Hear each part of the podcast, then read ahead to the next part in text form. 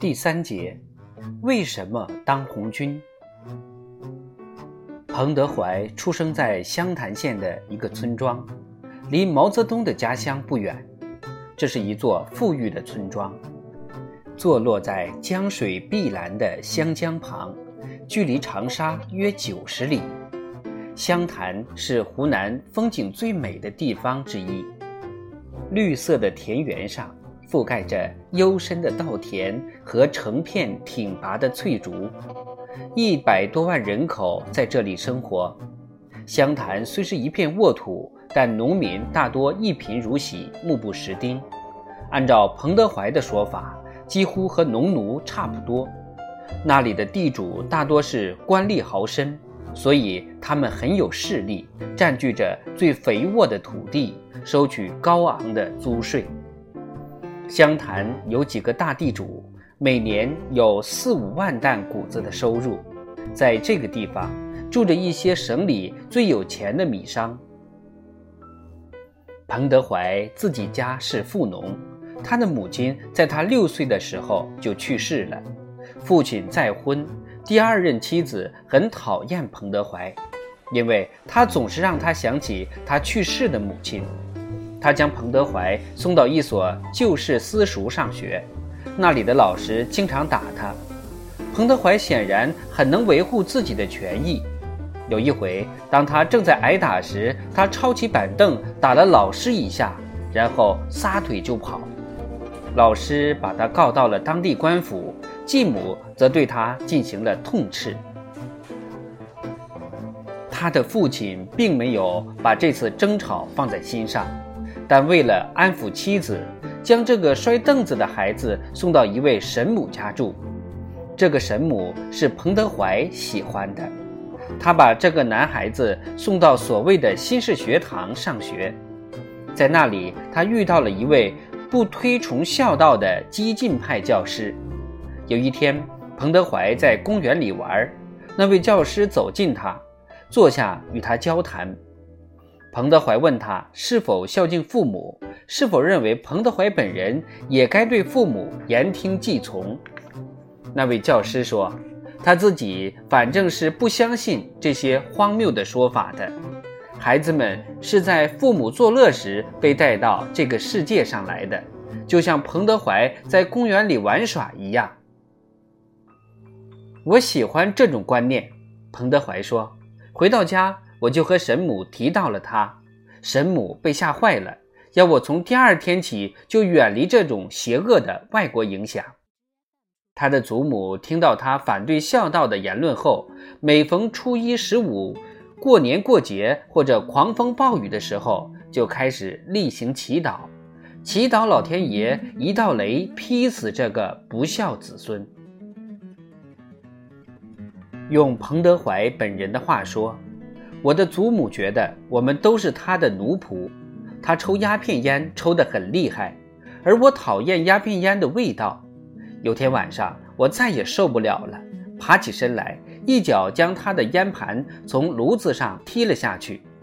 他暴跳如雷，将全族人都召来开会，郑重地提出要把我溺死，因为我是不孝子孙。他还列举了我的一大堆罪状。当时族人差不多已经准备按照他的要求行事，继母赞成要我的命，父亲声称，既然这是全家的意见，他也不反对。这时候，我的舅舅挺身而出，严厉批评我的父母没有管教好我，还说这都是他们的错。在这种情况下，孩子不应该承担责任。我的性命保住了，可是我不得不离开家。我只有九岁，在那个寒冷的十月，我统共只有一身衣裤，继母还试图夺走我这身衣裤。不过，我证实了这身衣裤不归他所有，而是我亲生母亲给我的。彭德怀从此踏入了广阔的世界。他一开始当放牛娃，后来当矿工，每天有十四个小时都在拉风箱。长时间的疲惫劳作令他筋疲力尽，于是他溜走了，跑去给鞋匠当学徒。每天只工作十二小时。他没拿到任何工钱。过了八个月，又跑了。这次他去了碱矿干活，矿井倒闭了，他不得不再次去找工作。除了一身破旧衣服之外，他依然一无所有。后来他去修堤坝，算是有了份好工作，到底拿到工钱，在两年的时间里攒了一千五百文，约合十二元钱。可是换了军阀之后，原来的纸币一文不值，他又失去了一切，他万分沮丧，决定返回家乡。当时彭德怀十六岁，他去投靠一个有钱的舅舅，也就是那个曾经救了他命的舅舅。那个舅舅自己的儿子刚刚去世，他原先一直喜欢彭德怀，所以很欢迎他，给了他一个家。在这里，彭德怀爱上了自己的表妹，舅舅也赞成他们俩订婚。他们跟着一位国文先生一起学习，一起玩耍，计划他们的未来。然而，这些计划被彭德怀压制不住的暴脾气给打断了。第二年，湖南爆发了一场很严重的粮荒，成千上万的农民破了产，变得一无所有。彭德怀的舅舅救助了许多农民，不过经营当地最大的一些米店是一个大地主。这个人从饥荒中谋取暴利。有一天，二十多名农民一起找到这个人的家里，要求他将大米以成本价卖给他们。在饥荒的年份，这是对正直善良者的正常期待。但是这个妇人拒绝谈这件事，将农民们赶走，并锁上大门。彭德怀接着说：“我刚好路过他家，就停下来看农民们的示威。我看见有好多人都已经饿得快昏了过去。我知道他的粮仓里还有一万担大米，但他却完全不肯帮助饥民。我义愤填膺，于是领着农民们攻打他家。”并冲了进去，搬走了大部分存粮。这件事过后，我回头再寻思，也不知道当时自己为何要这么干。我只知道他本该把米卖给穷人们，如果不卖，穷人们就该把米拿走。彭德怀只得再次逃命。这一次，他已经到了当兵的年龄，他就此开始了自己的军旅生涯。他不久就成为一名革命者。他在十八岁时当上了排长，参与密谋，企图推翻当时统治该省的副督军。那时，彭德怀深受军中一位学生领袖的影响，这个人后来被督军杀害。彭德怀担负着刺杀督军的使命，进入长沙。一天。彭德怀等着督军从街上经过，向他扔了枚炸弹，但炸弹没有爆炸，彭德怀逃走了。没过多久，孙中山担任西南联军大元帅，打败了副督军。可是后来，孙中山自己又被北洋军阀赶出了湖南，彭德怀与孙中山的部队一起撤退。后来。他奉孙中山属下的指挥官虔诚之令返回长沙，从事间谍工作，但因被出卖遭到逮捕。当时在湖南掌权的是张敬尧。彭德怀讲述了他的这段经历：我每天要经受大约一个小时的各种各样的严刑拷打。有一天晚上，他们把我手脚反绑，用一根绳子捆住我的手腕。把我吊在梁上，狱卒们将大石头推在我的后背上，站在四周不停地踢我，要我交代，因为他们一直没有得到对我不利的证据。有好多次我都晕过去了。这种严刑拷打持续了一个月之久，每次受刑之后，我也常常会想，下一次得交代了，因为实在忍受不住了。但下次我又决定还是不招供，再坚持到第二天。最后，他们从我口中什么也没有得到。出乎意料的是，我被释放了。我一生中最痛快的一件事，就是几年之后，我们攻占了长沙，将这座刑讯室捣毁了。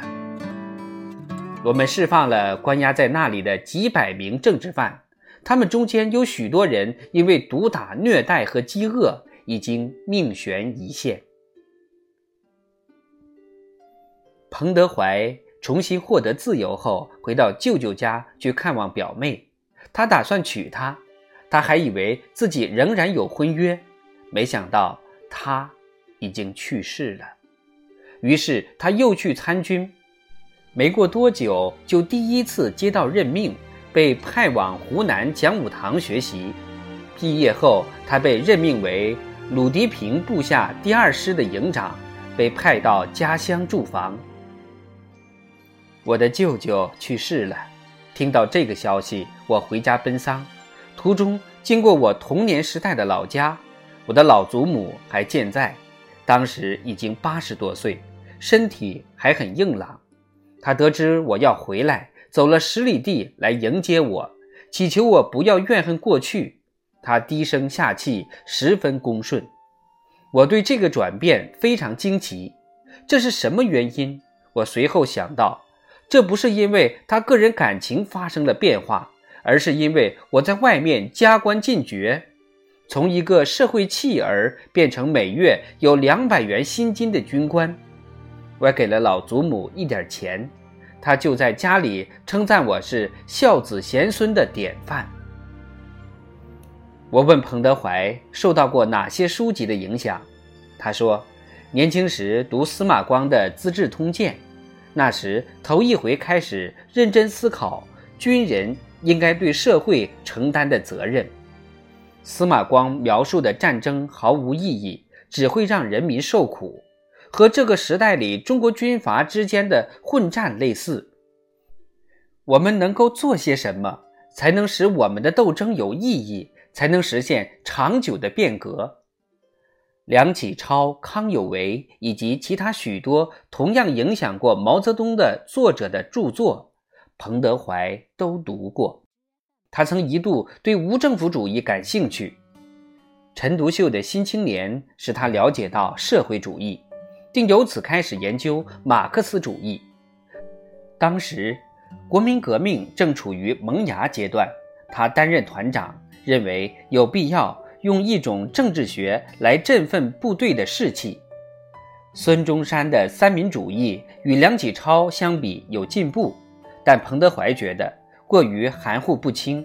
尽管他自己已是国民党员，在他看来，布哈林的共产主义 A、B、C 第一次提出了合理可行的社会和政府形式。到了一九二六年。彭德怀已经阅读过《共产党宣言》《资本论纲要》《新社会观》考茨基的《阶级斗争》，还有不少文章和小册子，他们都对中国革命进行了唯物主义解释。彭德怀说：“以前我仅仅是对社会感到不满，几乎看不到进行根本改变的机会。在读了《共产党宣言》之后，我摒弃了悲观主义情绪。”开始抱着社会能被改造的新信念进行工作。尽管一直到一九二八年，彭德怀才加入共产党，但此前他将青年共产党员招募到自己的部队里，组织马克思主义政治训练班，并建立士兵委员会。一九二六年，一名女中学生嫁给了他。这个女学生是社会主义青年团团员，不过他们在革命期间分开了。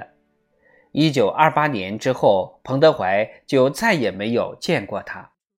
那年七月，彭德怀发动了起义，占领平江，开始了他作为反抗者或者匪徒，看怎么称呼的漫长生涯。对于这些青年时代的故事和斗争的情况。他一边向我娓娓道来，一边在屋子里来来回回踱着步，乐呵呵地开着玩笑。手里拿着用蒙古马鬃做的银福子，心不在焉地挥舞着，以加强语气。这时，通信员送来一沓电报，他开始看电报。此刻，他又表现出庄重严肃的司令员的样子。好了，我要说的就这些。他最后说道：“这已经能够解释一个人何以成为赤匪了。”